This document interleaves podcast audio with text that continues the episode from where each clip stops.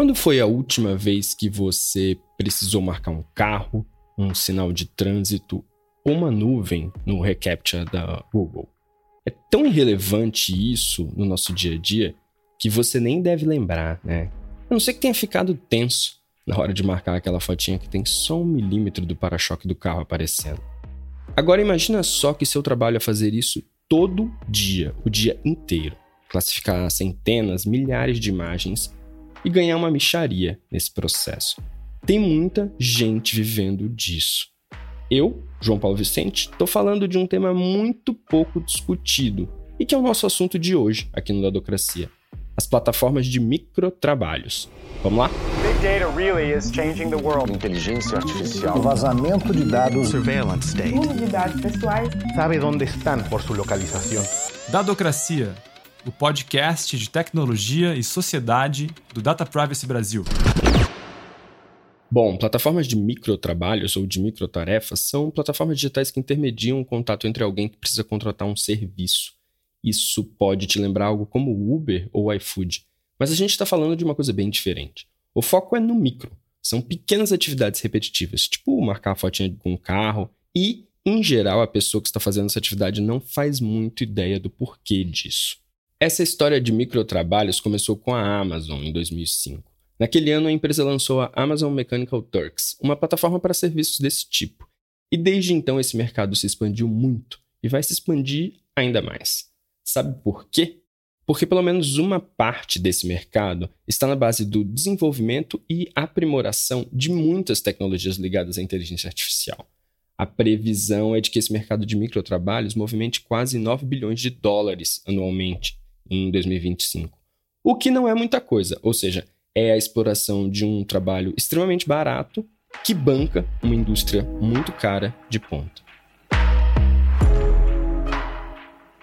E para falar mais sobre isso, hoje eu entrevisto a Naema Faleiros, doutoranda em Ciências da Informação na UFRJ, que tem pesquisado e escrito sobre esse tema. Naema, muito obrigado por aceitar nosso convite. Bom, obrigada também. É uma, um prazer assim estar aqui, né, falando de um tema que é super importante e socialmente invisível, digamos assim. Eu vou aproveitar essa deixa do socialmente invisível, Naema, para te perguntar o seguinte: nos últimos anos a gente tem falado bastante sobre trabalho intermediado por plataformas, mas muito pouco, muito pouco mesmo sobre essas plataformas que oferecem microtarefas. Do que, que se trata isso? Explica do que nós vamos falar hoje. As microtarefas são uma das formas de trabalho digital, ou seja, em que sentido, né? Eu tô, tô, tô falando em trabalho digital, desse trabalho mediado pela computação, né? Uma das formas. Eu diria que as microtarefas são também, né, uma forma de trabalho com dados, de trabalho com informação. Porque o que, que é, é super interessante, tem um autor, o Antônio Casilli, um pesquisador italiano, numa das pesquisas que, que ele fez, quando ele pergunta para um, um, dos trabalhadores, né, para um dos microtarefeiros, o que, que ele faz, né, o que, que é esse trabalho que ele faz, esse, esse trabalhador, ele, ele diz uma, uma coisa muito interessante, ele fala assim, eu julgo dados, esse trabalho com dados, né, esse trabalho com informação. E, e o que, que, que, que é? O trabalho com informação ele também é variado, né? Existem várias maneiras de se trabalhar com informação. Você coleta dados, você classifica dados, você dissemina dados, você organiza, enfim, armazena também, né? Tem várias possibilidades de, de se trabalhar aí com, com os dados. Às vezes, quando um amigo me pergunta, nossa, mas o que, que, é isso, né? Microtarefa. Falo, você quer saber o que, que é uma microtarefa? Você não, não, não, toda vez que você quer acessar uma plataforma, sei lá, está prestando aí um concurso recentemente. Um amigo, ah, foi prestar um concurso para a Unesp, Universidade Pública. Para ele acessar a plataforma deles, né, o sistema, fazer a inscrição, ele precisou preencher aquela caixinha da Google. Ah, isso aqui é um poste ou uma moto, né? Então, acho que assim, quando, quando, é, quando alguém quer saber o que, que é essa, o que, que é esse raio dessa microtarefa, acho que esse pode ser um bom exemplo, porque é um exemplo cotidiano que a gente faz todo dia, né? Todo dia a gente responde para uma caixinha da Google, a gente classifica aquelas imagens. Isso é um dos procedimentos de rotulação de dados. E aí esse trabalho com dados tem tudo a ver com inteligência artificial, né? Quer dizer, esse pessoal está executando essas tarefas, classificando dados para alimentar algoritmos. É por aí?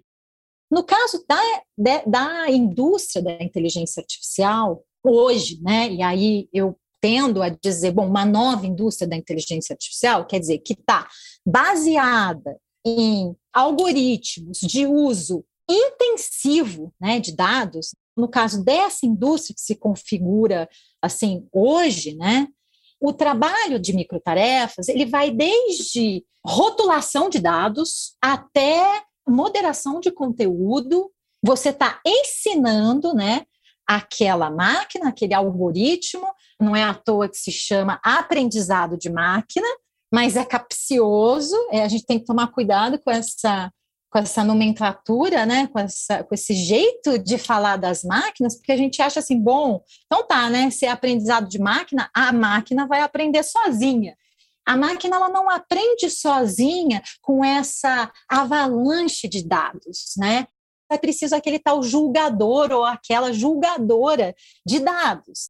Eu gosto muito de trabalhar com uma classificação pascaliana e que foi, de uma certa maneira, usada há muitos anos atrás, na década de 70, por um dos críticos da inteligência artificial, no início né, da inteligência artificial, a inteligência artificial simbólica, que era essa diferença entre esprit de finesse e esprit de géométrie. Né? Falei agora essas duas palavras chiques né, em francês, mas o espírito de um espírito agudo, né, traduzindo livremente, um espírito agudo e um espírito geométrico. Então, assim, o que, o que tem sido discutido é que hoje, hoje a, a inteligência artificial ela não dá conta de simular ou reproduzir o esprit de finesse, o espírito agudo.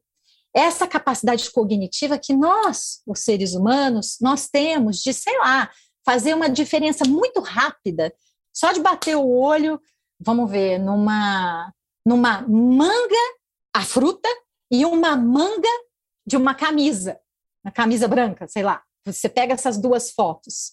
Isso nós seres humanos a gente faz num piscar de olhos, a gente faz muito rapidamente. A máquina não. Ela tem o espírito de geometria, né? mas ela não tem essa capacidade fina, cognitiva de diferenciar. Então, nós humanos, no, nessa indústria da inteligência artificial, a gente acaba trabalhando para as máquinas, a gente acaba fazendo aquilo que os computadores não fazem. Então, na verdade, por trás desse discurso belíssimo da inteligência artificial, há uma camada de trabalhadores precarizados e até mesmo nós mesmos, como você citou o exemplo dessas validações feitas pelo Google de identificação de imagens é até interessante, a gente pode até fazer uma brincadeira, um jogo de palavras, porque, por exemplo, uma das últimas abordagens em inteligência artificial é o deep learning, é o aprendizado profundo de máquina, né?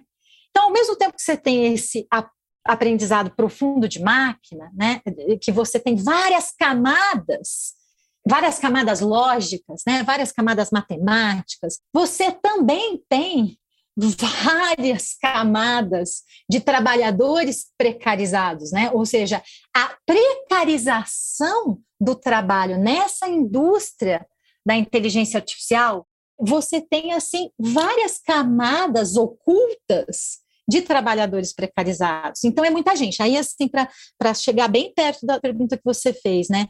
Não é só o trabalhador e a trabalhadora altamente precarizada que ganha centavos para treinar né, para classificar, para julgar esses dados, para limpar esses dados, para colocar etiqueta, rótulos nesses dados. Não deixa de ser isso, né? Um trabalho de classificação, de julgamento dos dados.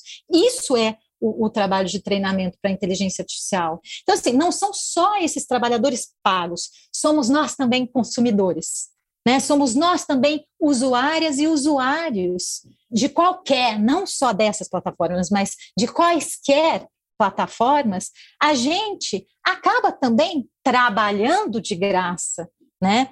Gente, a cada vez que, né, como você disse, que a gente abre uma caixinha reCAPTCHA, né, do reCAPTCHA, a cada vez que a gente abre uma caixinha e faz o que esta, esse sistema está pedindo para a gente fazer, que é julgar um dado, dizer se uma fotografia é um poste ou um trator, a gente está trabalhando de graça.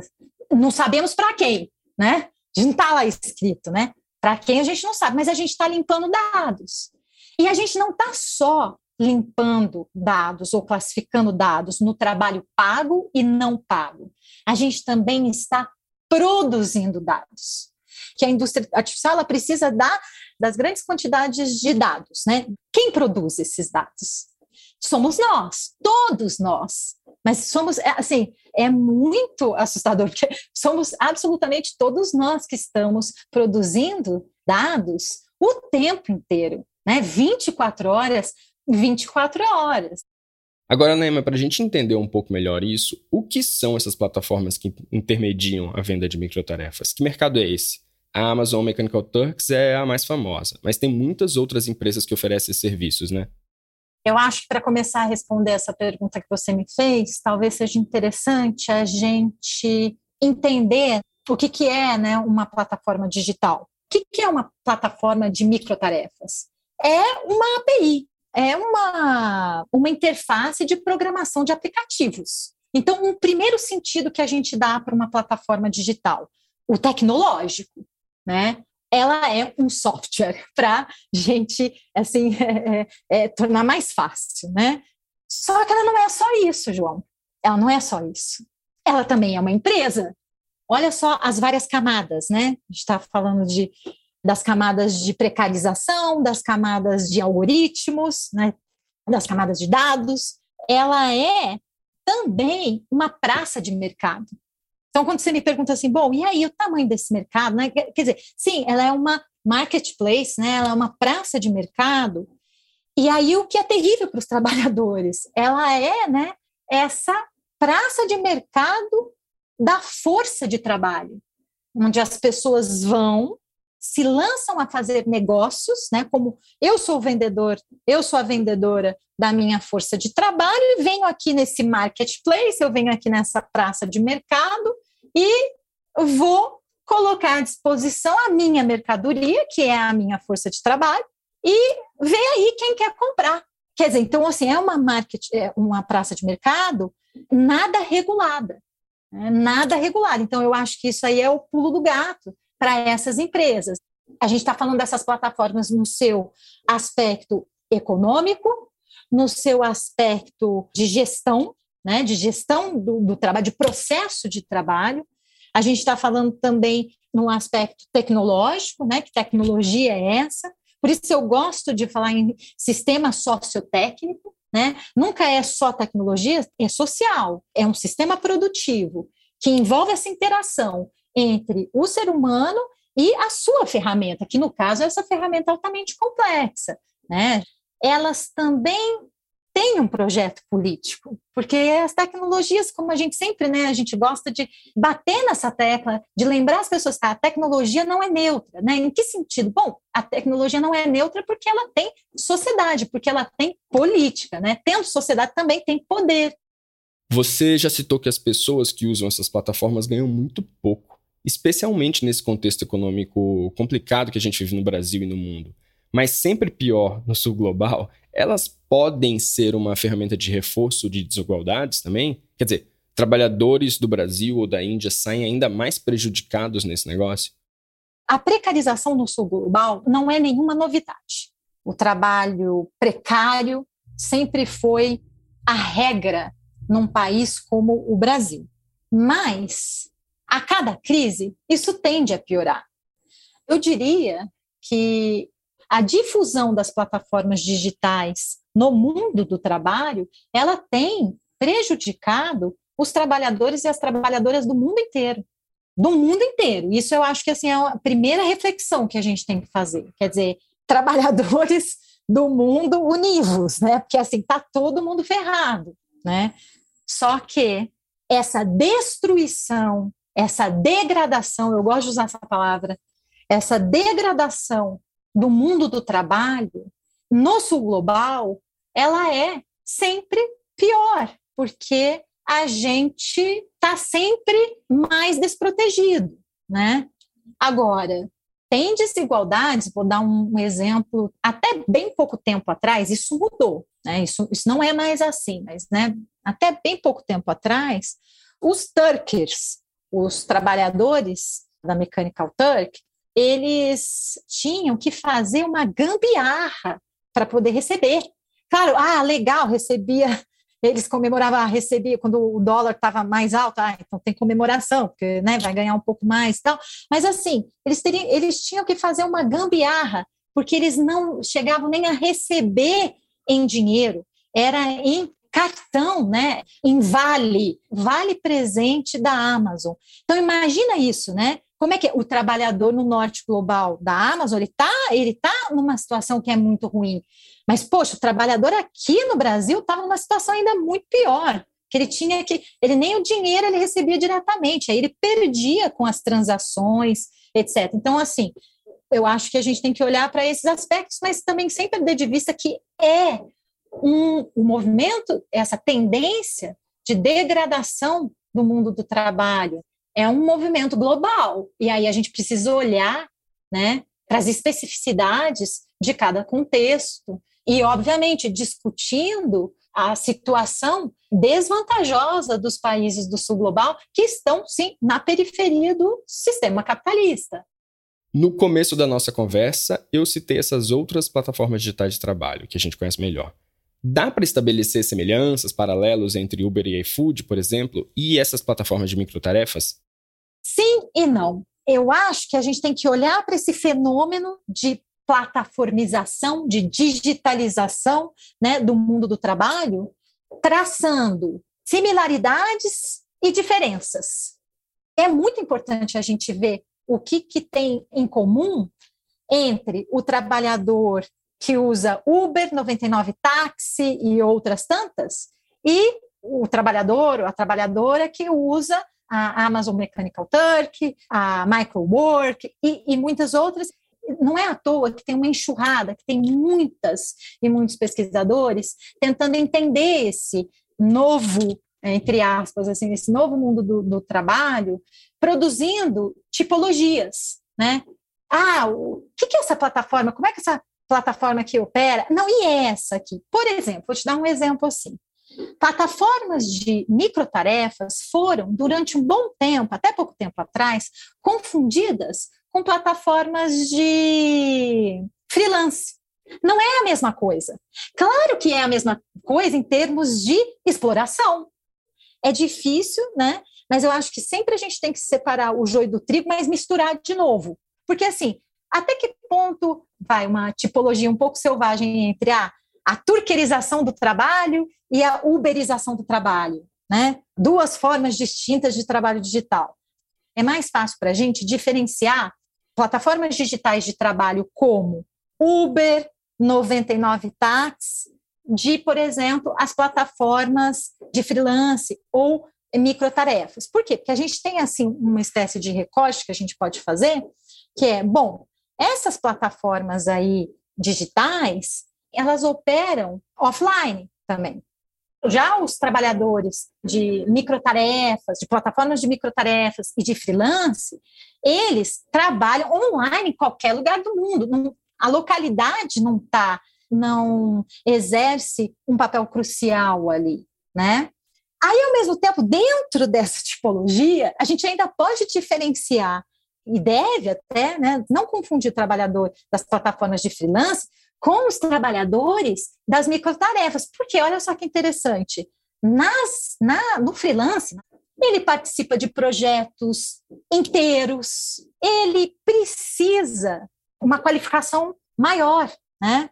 Já nas de microtarefas, teoricamente, né, em princípio, são tarefas extremamente fragmentadas, não são projetos inteiros, são super fragmentadas, altamente repetitivas, menos criativas, digamos assim, né? São menos criativas. eu estou te dando uma resposta complicando as coisas, mas é que eu acho também que às vezes um pouco a minha tarefa é essa, assim, de mostrar a dificuldade que a gente tem também de mesmo até pesquisar esse mundo. A gente está tentando, né? A gente está tentando achar categorias de análise, né? Então, para você ver como é que esse mundo do trabalho, mexido do jeito que está hoje, ele coloca questões para os cientistas sociais que estão sendo ainda resolvidas, né?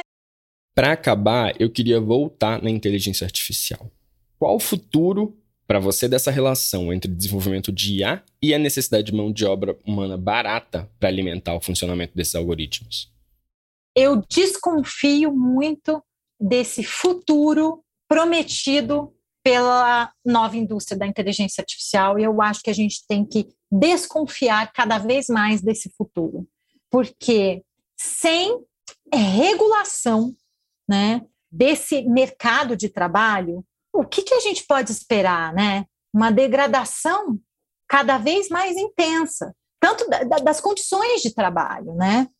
Eu acho que eu, eu faria uma pergunta, eu acho que eu te responderia mais com uma pergunta. Quer dizer, que futuro a gente quer? Um futuro em que, de máquinas aprendizes, com cada vez mais gente atarefada e ganhando mal?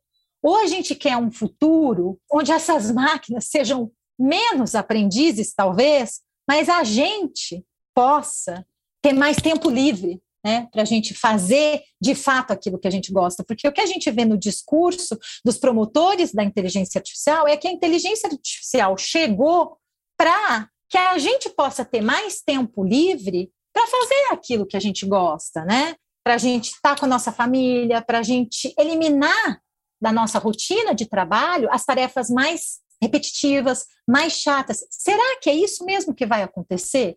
Olhando para o presente, eu não posso dizer, a minha, minha resposta é não. Não é isso que está acontecendo neste momento.